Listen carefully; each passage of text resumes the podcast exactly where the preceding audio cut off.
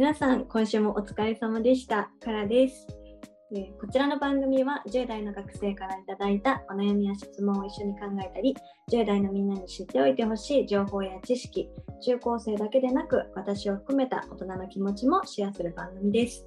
中高生と大人の本音をつなぐラジオ番組というコンセプトとなっておりますので、なかなか大人に、そしてお子さんに学生に言えない気持ちや思いをこの番組、そして私からを通してぜひシェアしていってください。配信は毎週金曜の18時に YouTube、音声配信ではスタンド FM と Spotify などの各種ポッドキャストにアップします。カラフルラジオと検索していただくとヒットすると思います。ぜひお好きな媒体でチェックしてご意見やご感想等もいただけたら嬉しいです。また、番組の感想や今後取り上げてほしいテーマ等を送れるフォーマットリンクも配信の概要欄などに記載してありますのでお気軽にご利用ください。ということで、えー事前にですね、インスタグラムでも告知させていただいたんですけれども、今月は LGBTQ のコミュニティを中心とした世界的なプライド月間ということで、カラフルラジオにも心強いゲストをお招きして、性の多様性についてお送りしていきたいと思います。ということで、ゲストをお呼びします。新井を広める人、ひかるんこと新井ひかるさんです。こんにちは。よろしくお願いしよろしくおま願いしす。ます。新井ひかるです。なんだけど、すいませんね。お願いします。ということで、はいじゃあ、ひかるん、ちょっと簡単に自己紹介をしていただいてもよろしいでしょうか？はい、わかりました。え皆さんこんにちは。えっとひかるんこと新井ひかると申します。えっと気軽にひかるんと呼んでください。えっと僕はですね、14年前にえ女性から男性に戸籍を訂正した、えートランスジェンダーです。で、もともとは女の体、女の戸籍を持って生まれたんですけれども、今はあの男性として戸籍もあの変えてですね、生活をしています。でずっとそのことをあの公表せずに、えー生きてきたんですけれども、去年から、2021年からですね、えっと、アライという、えーまあ、性的マイノリティ、LGBTQ+, のえー味方になってくれる人を増やしていこうっていう活動を、えーオンラインでえー始めまして、で、今年は、えっと、その活動をもっと広げていこうかなと思っている人です。よろしくお願いします。よろしくお願いします。念願の。はい。よろしくお願いします。ということで、そんなみんなの頼れる兄貴、ひかるんと 一緒に今月はお送りしたいと思うんですが、はい。何気にね、カラフルラジオに初のゲストなんですよ。あ、初ゲスト。初ゲストなんです。なんと なんと。なので、はい。はですね、そんな人生経験がこれでもかというぐらい豊富なヒカルンがどんな人なのか、そしてどんな人生を送ってきたのかという話をぜひみんなにシェアしたいなと思います。はい。よろしくお願いします。よろしくお願いします。はい。じゃあ、若かりし頃から、はい。いろんなね、せっかく、なんかこの番組のリスナーさんは本当にいろんなところで聞いてくださっているんですが、保護者の方もいれば、先生もいれば、あとは実際10代で学校に通ってるっていう本当に中高生の子が一番多く聞いてくださっているので、うんまあそういう子たちがねやっぱりなかなかシェアできない内容だったりすると思うしそれを経験している方から聞けるなんていうのはすごくありがたい機会だと思うので、はいよろしくお願いします。お願いします。じゃあ、早速話していきましょうか、私。はい。はい。えっ、とですね、僕は今年で45歳になったんですけれども、あのーまあ、今はね、LGBTQ っていう言葉って知ってる人が割と多いかなって思います。あの具体的にね、どんなものか、なんとなくしかわからないっていう人もいると思うんですけど、あの割と耳にすることが増えてきたかなって思うんですね。でも、40年前ってなかったんですよ、その言葉が。で、えっと、ちょうどね、えっと、まあ、僕が女の子として生まれて、3歳の時かな？に、まあ、七五三っていう行事があるんだけども、その時にですね、女の子が着る着物を着せられたんですよね、おばあちゃんに。で、うん。ななんでこれ着せられてんだろうと思って嫌で、あの親戚の家に遊びに行ってくるって言ってもうそれを脱いで帰ってきたんですよ。脱いで着替え すごい。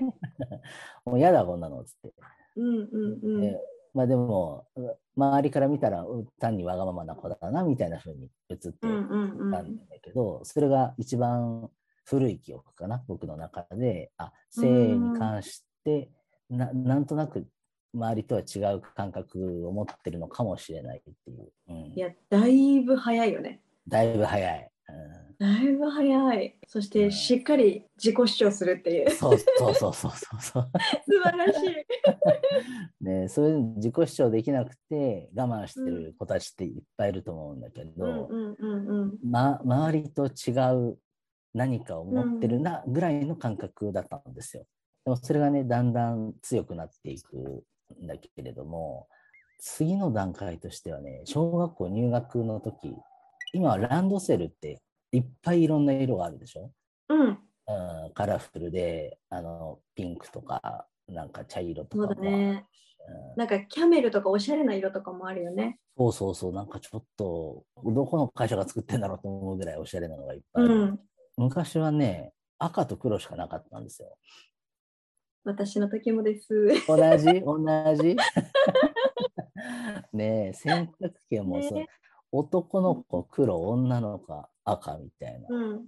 で赤いランドセルがなぜか来たから、あれ、うん。お母さん間違っちゃったのかなと思って、あの、マッキーでね、うん黒黒く塗ったわけ。うーんって。そしたら、何やってんのい。いや、本当よ。ランドセル結構高いんだ。高いからね。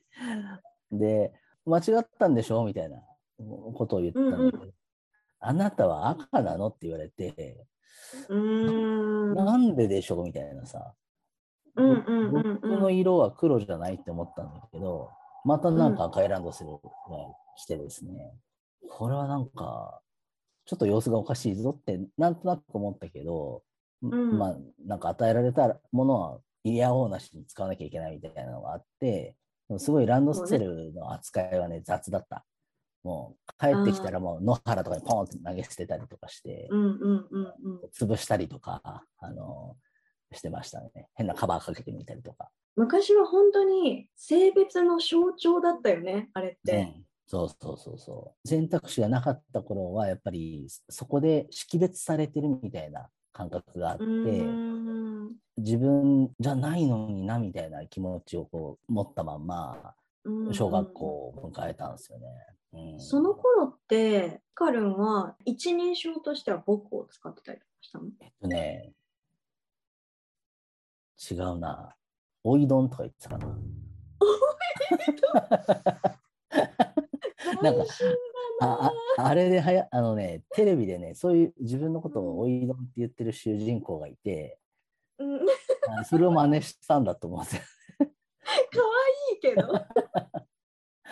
うんうんえーでもなんかこう言われようのないこう圧の中で自分がこうこうかいくぐってできるうん。一個の案だったのかもね、その真似して自分も納得できるし、なんかこう親とか周りの大人とかも違和感を持たないうん、うんで一人称としてひねり出したのかもしれないね。そうだね。だ本当変わった子っていうふうに見られてたんだと思うんだけどさ、ちょうどね、小学校2年生の冬ぐらいから、あの、うんうん近所のね、少年野球チームにあ入ることができたのね。うん一人で遊んでたら、マネージャーのおばさんに、あの一緒に野球やらないって言われて、ああのうんやってみますって言って入ったんだよ。で、2週間ぐらいして、うちのお母さんとマネージャーのうんおおばさんが話をして、うちの子女の子なんですけど大丈夫ですか？って言ったんだよね。うん。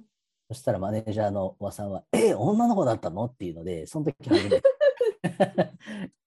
まあ、ばバレちゃって、で、バレちゃって。いやでも、なかなか上手だったし、見た目も、まあ、男の子みたいだったから、まあ、いうん。いんじゃない？みたいな感じで、あの、混ぜてもらえて、すごい楽しかったんだよね。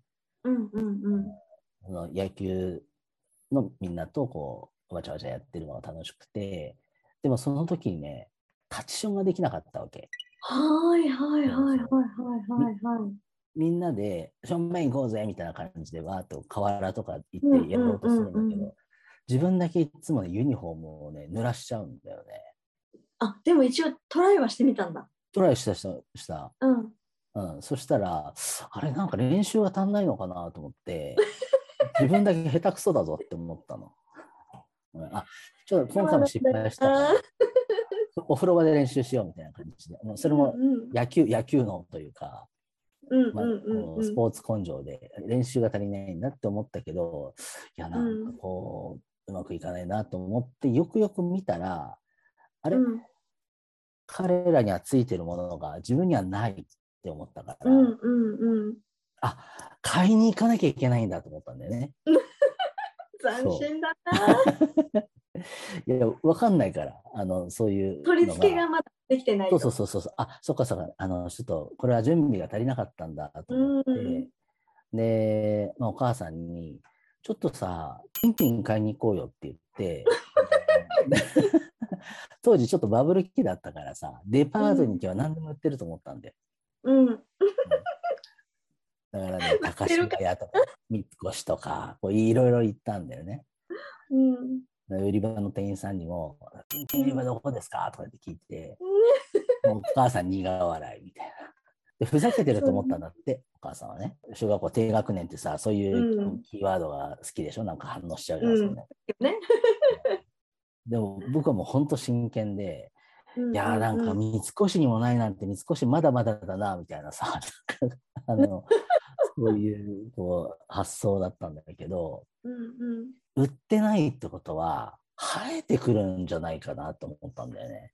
ま、だ未はうん未発達、僕の体はまだ未発達で、うん背が小さいみたいな感じで、背もこれから伸びる。だから、うんここれから生えてくるんだなって思ったから、うんうんうんちょっと待ってたんだよね、しばらく。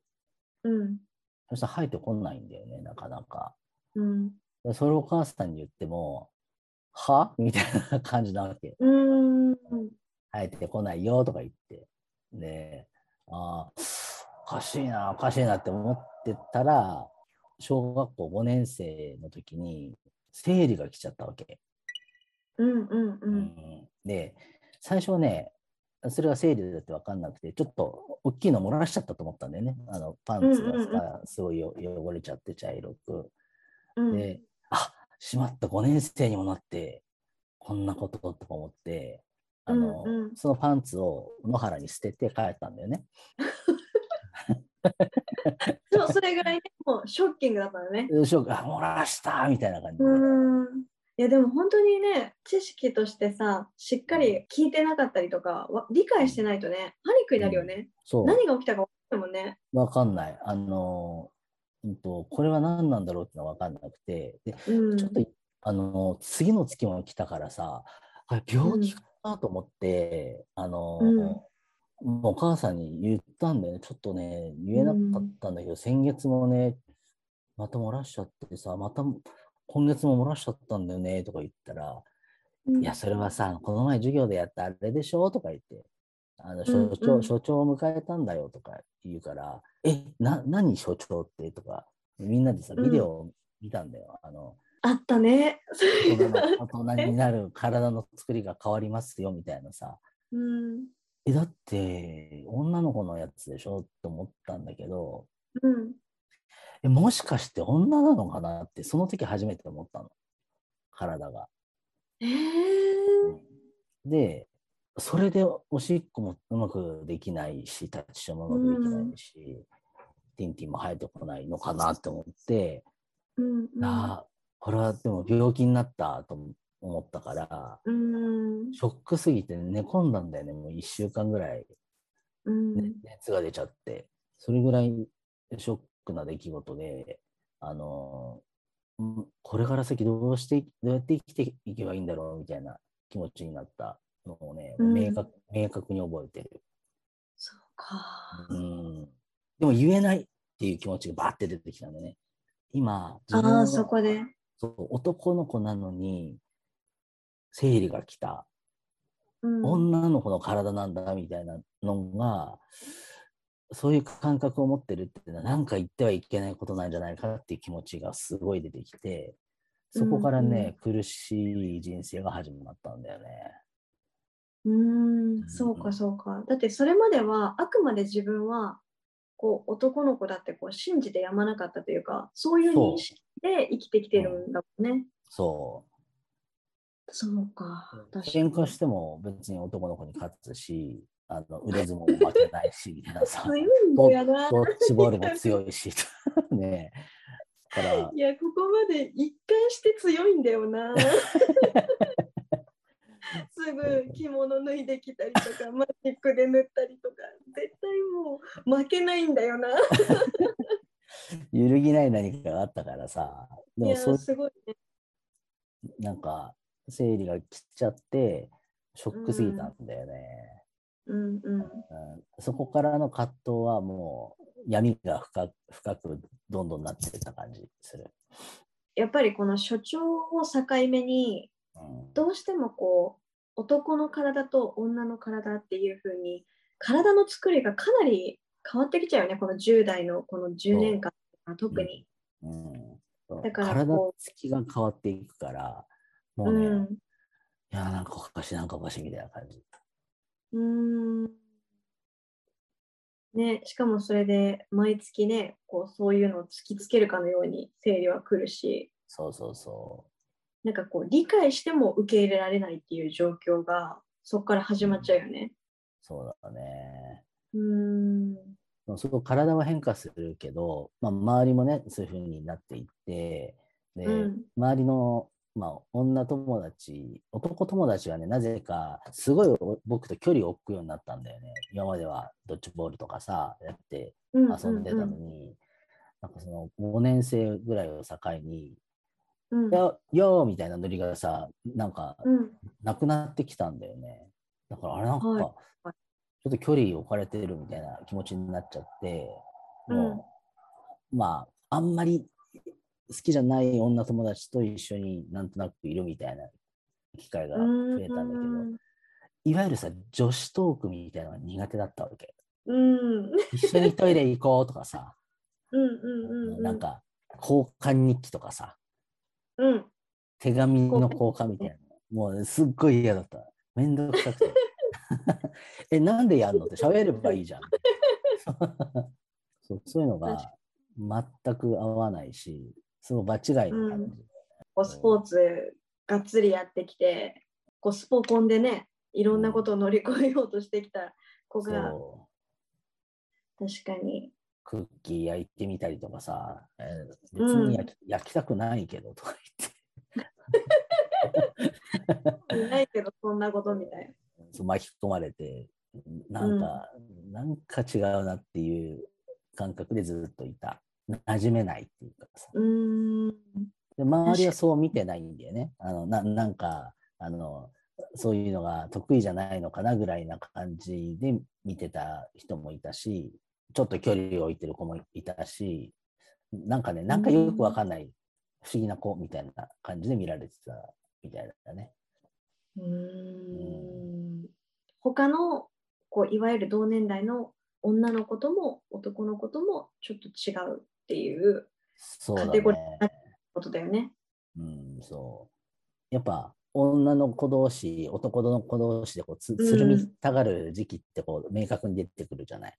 そうね、それこそこのね、小学校高学年から中学校、高校ってそういう時期だよね。そうそうそう。やっぱりでお互いがこう、いわゆる異性を意識するっていうか、うんうん、そういう人たちが増えてくる時期っていうか。そうだね。でもなんとなくみんながさ、何々君かっこいいよねとか言ってる時に、うん。ああ、まあかっこいいとは思うけど、誰々ちゃんのが可愛いよみたいな気持ちが、ファッファッファって、ファッファッファって出て出てくるわけよ。でもそれなんか言えないっていうさ、言えないっていう。なかなかいいけてるけどね。あいつより君のが可愛いよってもうキュンとしちゃうからね。え？ってなるけど。それ学生のうちはちょっとなかなかね、できないよね。そうね。スマートにね。うん、今だったら言えるけど、その時は全然うん無理だったね。子供ながら、タブー感みたいなのがすごいあったんだと思う。自分をだうまく言葉に出せない。なんか、うんうんううまく言えないモヤモヤみたいなのをずっと抱えてたから、あの、うんうんぎぎくしゃくしてた感じ。なんかちぐはぐな感じがして、うんでもそれをどうしたらいいか分かんなくて、なんかイライラしたりとかしてたかな。あ、うん変に暴れたりとか。そうだね。しかも、特にこうやっぱり言語化できる言葉もなかったし、やっぱり今より圧倒的にこう情報も少なかったっていうのはあるようね。んそう。情報がやっぱ全然なかったのと、もうメディアって言ったらテレビとかラジオしかなかったからさ、うん。でラジオを聞く習慣は小学生の頃なかったし、テレビからの情報なんてもうほとんど見ないし、うん、だからね、自分は何者なのかみたいなのので、こう、ぐらぐらぐらぐらっとしてたかな、とうん特に小小中ぐらいまでは。中学生はやっぱり、あの、制服だよね。セーラー服。来ましたね。あセーラー服問題。うんそう。え、スカート履くの？みたいな。うん。あーもうそれが嫌でで、周りがね、見てくるわけで、スカート履いてるみたいな感じで、確かにね。そういいつも活発なのにスカート履いてるうんみたいな感じで、うんうん。で、それも嫌だったから、なるべくジャージで過ごすようにしてたんだけど、どうしても履かなきゃいけないみたいな時は、もう、すごい嫌いやいや着てたかな。なうん、だからそれこふてぶてあって感じで。そうそうそう。なんでこんなこまあと本当にそうよね。それはそうよ。そうだってね、本人が違うって言ってるんだから違うじゃん。そういうのを言っちゃいけないみたいな気持ちの方が強かったわけ。自分は学ランが本当は聞きたい。スカートじゃなくてうん学ランが着たいっていうのを言えなくて、うん。うん、で、友達にも親親にももちろん言えなくて、うん。で、それな、なぜなのかっていう理由もわかんなかった。な、なんなんで言えないのかなとか、うんあそういうのもわからない。言葉にできない思春期のこうイライラと重なって、ぐぐずぐずしてたかな。あ小中。ぐずぐずぐずぐず。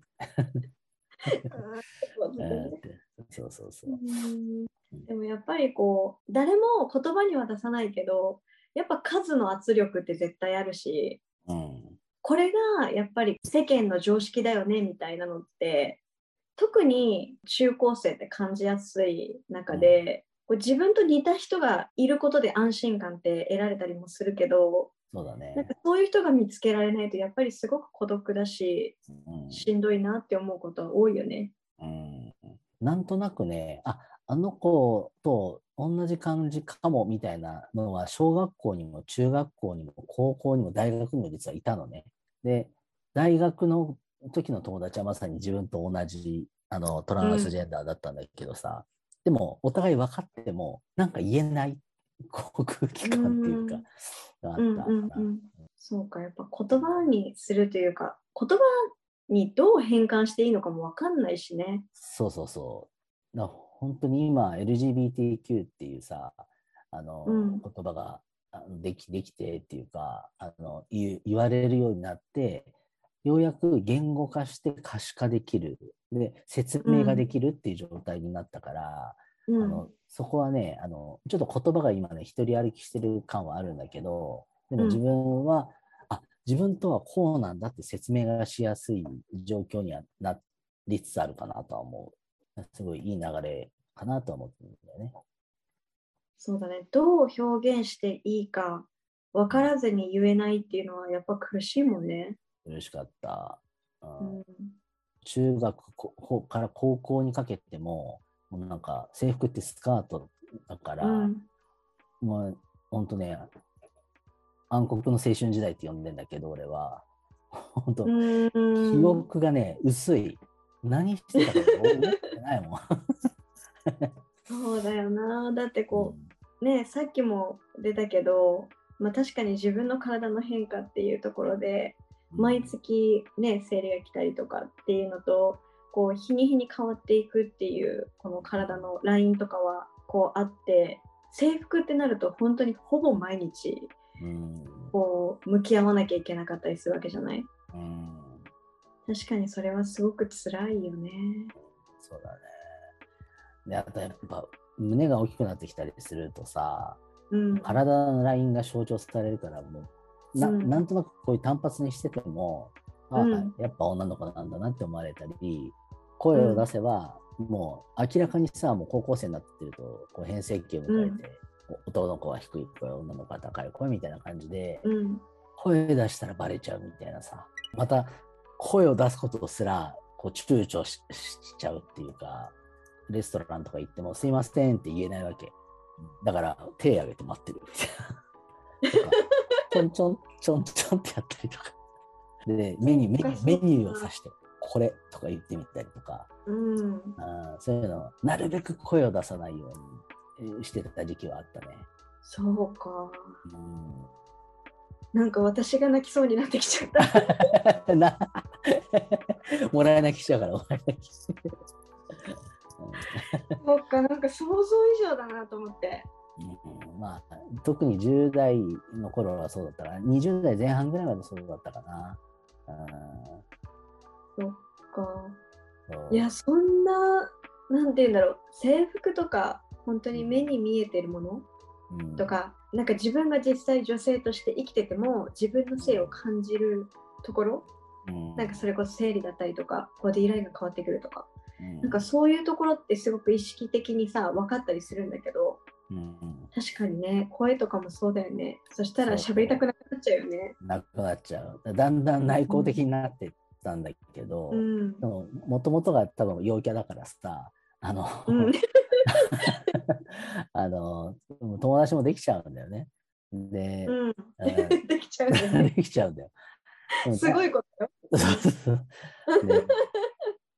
高校を、まあ、卒業して大学に行くタイミングで出会った友達たちには、その中高って自分のその本来持ってる感情っていうのをもう抑圧してたからねちょっうんと感情の起伏が少なすぎて、なんかうん。こうちょっとロボットみたいだよねみたいな感情が見えないよねっていうふうによく言われてた。そうか、もう、この暗黒期の間に、もうんう押し込めることにしたんだね、きっと。そう、もう自分を出さない。自分はなんかこう、こんな陽キャだよみたいなのとか言ううん。時にやっぱ声を出さなきゃいけないし、なんかこうんう体を出さなきゃいけないしみたいなうん。ので、なるべく目立たないようにしようって、もうちちっちゃく生きようみたいなさ、感じで、生きてたんだよね。ああ、そっか。でも、その10代が多分、ね、光の中では、すごく、まあ、暗黒期っていう。感じだったと思うんだけど、うんまあ、これは、私はね、Kindle 本で読んでるからあれうんうんだけど、うんうん二十歳ぐらいっていうかこう20代になって少しずつ変わってくるよね。変わってくるんですよ。うんうんちょっとその話してもいいんですか？その話もよかったらぜひ。あはい。それで大学入って同じ女子寮に最初入ったんだけどそのうん。女子寮100人いるうち1人ねあ、うん。この人と僕は同じだって感じた人がいたわけ。仲間だみたいな感じで。うん。ででもねずっとおお互いに仲間だと思ってたけど2年ぐらいね会話がなかったんだよね。交流が全くなくて。へー。そう。ずっと探り合いみたいな。探り合い、あの、なるべく関わらないでおこうみたいな感じ。でそれは自分はやっぱり開けなかったんだよ。自分が何者かっていうのがい言えないか、か隠れなきゃみたいな気持ちでいたんだけど、ある時ばったりキャンパス内で会って、寮を卒業した後にね、ね、同じだよね、俺たちみたいな感じで、パッて言ったんだよ、俺が。そしたら、おーみたいな 感じでさいき。なり、いきなり陽キャ降りいきなりいきなり。で、そこからうん情報を知ったんだよね。性同一性障害っていううんのを知ってるみたいな感じで言われて、うんあ、新聞でちょっと見たけど、よくわからない。自分はそうなのかなっても思うんだよねって言ったら、あ自分もそう思うって彼も言って、で、彼は埼玉医大っていうところにカウンセリングを受けに行ってるっていうのを聞いて、で一緒に行かないっていうふうに言われたんだよね。うんああ、行く行くって言ったのが20か21歳ぐらいの時だったと思う。うんで、その前に新宿2丁目っていうところに遊びに行ったことがあったわけ。で、これはもう有名な、世界的に有名なゲイタウンだから、うん同性愛者の方たち、ゲイとかレズビアンの方がお店を出してあるんだよね。でそこで飲んだりしながら交流をするっていう街なんだけど、そこに行ってもなんとなく、ななんとなく近い人が いるけど、なんかちょっと違うなみたいな感じがあったんだよね。やっぱり同性愛者だと、そう自分が何者か分かってないから、でも女の子が好き、体には違和感がある。何なんだろう？同性愛者なのかな、うん何なのかなみたいな感じでぐちゃぐちゃしてて。うんうんでも、新宿2丁目に行ったら、レズビアンの友達がいっぱいできるんだけど、うんか感覚がなんか合わないわけ。話がちょっと通じないっていうか、そういうところがあったんだけど、性同一性障害っていう言葉を聞いて、あ自分はこれだって思ったんだよね。うんうんトランスジェンダーっていうものなんだっていうのを聞いうん分かって、で、そこからあのカウンセリングに通い始めて、ちょっとずつこう光が見えてきたというか、状態になったのが20から21歳ぐらいにかけてかな。いやその友達に出会えてよかったね。本当だね。うん、それも、うんう運命的な出会いだよね。ねやっぱり本当に情報がねうんなくて、こう前例がなかなかこう見つけられないっていう中だから本当にちょっとしたそういう人が近くにいて誘ってくれるっていうのはすごく大きいことそうだね。うんなんかこう知ってても病院にじゃあ自分だけで行けるかって言ったら多分そこも難しいと思うんだよねうんうんだからこうなんとなくこうねフィーリングでこううんうん同じソウルメイトみたいなそう、に匂いをね、同じ匂いを感じた。そうその友達がうん提案してくれたっていうのはすごく大きいね。すごく大きい。だから、うんあの本当に一人で抱えるっていうのは苦しくなっていく一方だから信頼できる人に話すとかそういう人を見つけてねあこの人なら大丈夫っていうあの風になっていけば生きやすくなると思うしうん自分自身も誰かのそういう例えばあ光るんなら何でも話せるって思ったらなんかは話しやすい人みたいになるじゃん。そういう、うんそういう人に自分自身がなっていこうっていうふうにも思ったの、思い始めたんだよね、そそのあたりから。あの人は話がわかる人だから大丈夫みたいなさ、ふうにな人になりたいって思い始めてから、ちょっと陽キャが出てきたっていう感じ。本来の再 復活した。そうそうそうそう。で、そっからあのカウンセリング通って、あ名前も変えられるんだ、胸も取れるんだ、であの性別も変えられるんだってことが分かって、そこから、まあ、約10年頑張ったんだけど、うん14年前にやっと戸籍を変えられて、今に至るんだけどね。まあ、実際自分が性同一性障害だって診断を受けて、で、トランスジェンダーでも男として生きていくぞってなったとしても、えっと、いろんなこう治療の段階があって、こうその過渡期もね、過渡期なりの悩みがあるんだよね。ホルモン治療する前までって、男か女かちょっと微妙な時があるわけ。でそういう時に、あれ？あの人男女みたいに言われる、言われたり見見られたりすることにすっごい敏感で、外に出れなくなっちゃったりとかね、してたの。うん。うん。でもそれがだんだんホルモン治療して、まあ、見た目も男に見えて、名前も変えて、で、うん間違えられないようになって、で、ほ本当にこう線気も変わってっていうので、だんだんだんだん自分の状態が求める状態に戻っていくっていう感覚だったのがに20代かな。うんいやなんかそれもさこう自分が求める形になっていくんじゃなくて戻っていくっていう感覚っていうのがすごいよね。うん。